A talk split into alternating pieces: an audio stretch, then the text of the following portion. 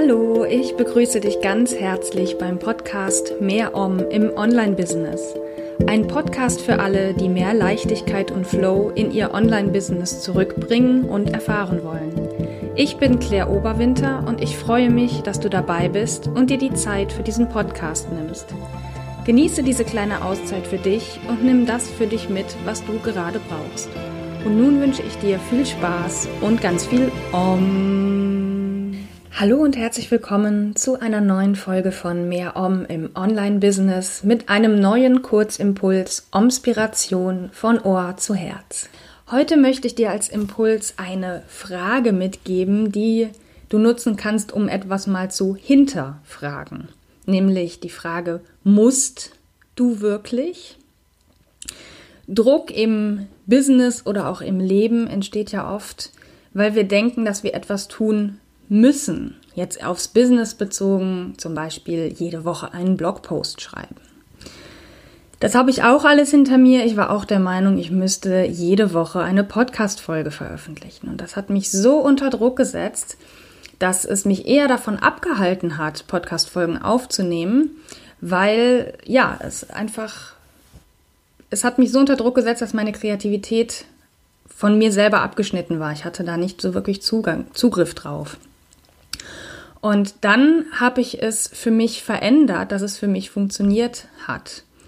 Und diese Frage soll dir helfen, zu entscheiden, was wirklich muss in deinem Business, von wem diese Erwartung kommt. Die kommt nämlich ganz oft von uns selber und gar nicht von außen. Oder also ich würde sagen, in 99,9 Prozent der Fälle liegt die Erwartung in uns, dass wir der Meinung sind, wir müssten jede Woche einen Blogpost zum Beispiel veröffentlichen. Und mit dieser Frage kannst du etwas Druck rausnehmen, wenn du erkennst, dass du es selber in der Hand hast, was du wirklich musst und was nicht. In den meisten Fällen. Es gibt kleine Ausnahmen, da komme ich gleich ganz kurz zu. Und das hilft dir dabei, Druck rauszunehmen bzw. Leichtigkeit reinzubringen in alles. Gleichzeitig sollte es dich dazu oder darf dich diese Frage dazu anregen, wie du die Dinge für dich verändern kannst, damit es stimmiger für dich ist. Und das auch wieder auf beiden, beiden Ebenen, im Business und im privaten Bereich. Und ich habe zwei Beispiele für dich mitgebracht. Das eine hatte ich ja kurz angeschnitten, eben schon, dass ich mit meinem Podcast so überfordert war, mit allem, was da dran hing, auch wenn ich viele Aufgaben schon an eine VA, also an eine virtuelle Assistentin abgegeben hatte, trotzdem war das immer noch jede Woche ein unglaublicher Zeitaufwand für mich. Und es hat mich sehr unter Druck gesetzt. Und dann habe ich mich entschieden, das Format zu ändern und nur noch Kurzimpulse zu machen, anstatt längere, längere Podcast-Folgen, die auch noch einen, den gleichen Inhalt als Blogpost haben sollen, weil das war so das, wo es bei mir, ja, wo der Druck entstanden ist, daraus auch noch was schreiben zu müssen. Also habe ich das Format geändert in Kurzimpulse und es gibt nur noch Show Notes und keine schriftliche Abhandlung mehr des Inhalts. Seitdem ich das habe, funktioniert es bei mir viel besser und ich bin viel mehr im Flow und in der Leichtigkeit drin. Im privaten Bereich habe ich auch ein Beispiel.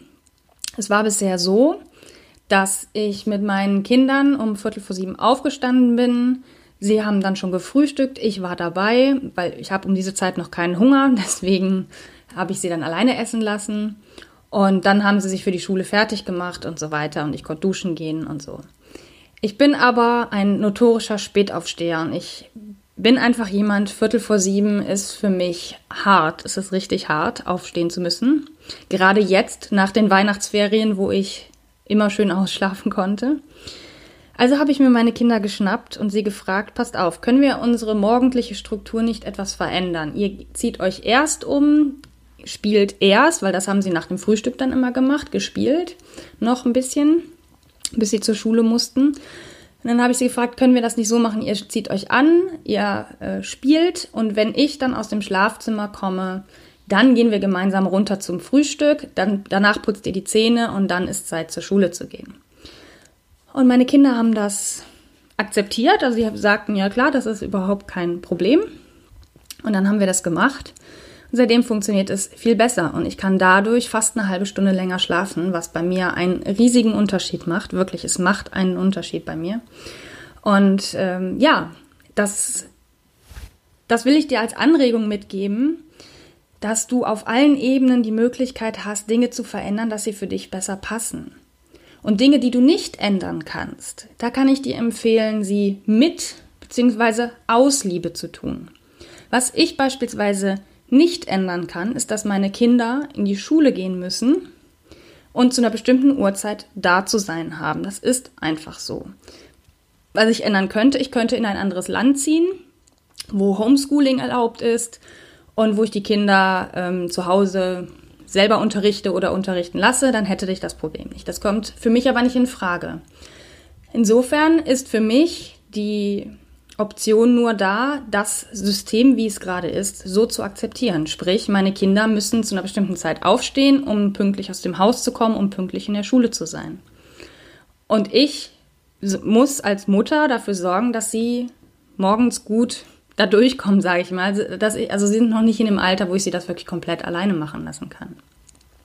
Also habe ich mich jetzt entschieden, aus Liebe zu meinen Kindern das morgens zu machen. Und seit ich mir dieses bewusst gemacht habe, dass ich es aus Liebe zu meinen Kindern tue, denn ich habe meine Kinder ja auch aus Liebe in diese Welt gebracht, seit ich das habe oder seit ich dieses Gefühl habe, funktioniert es bei mir auch innerlich viel besser und es fällt mir nicht mehr so schwer, morgens aufzustehen, weil selbst Viertel nach sieben, also wenn ich könnte, würde ich noch länger schlafen, aber das funktioniert für mich schon mal besser. Aber trotzdem ist es für mich immer noch was anderes, ob ich um Viertel nach sieben oder um neun aufstehen kann.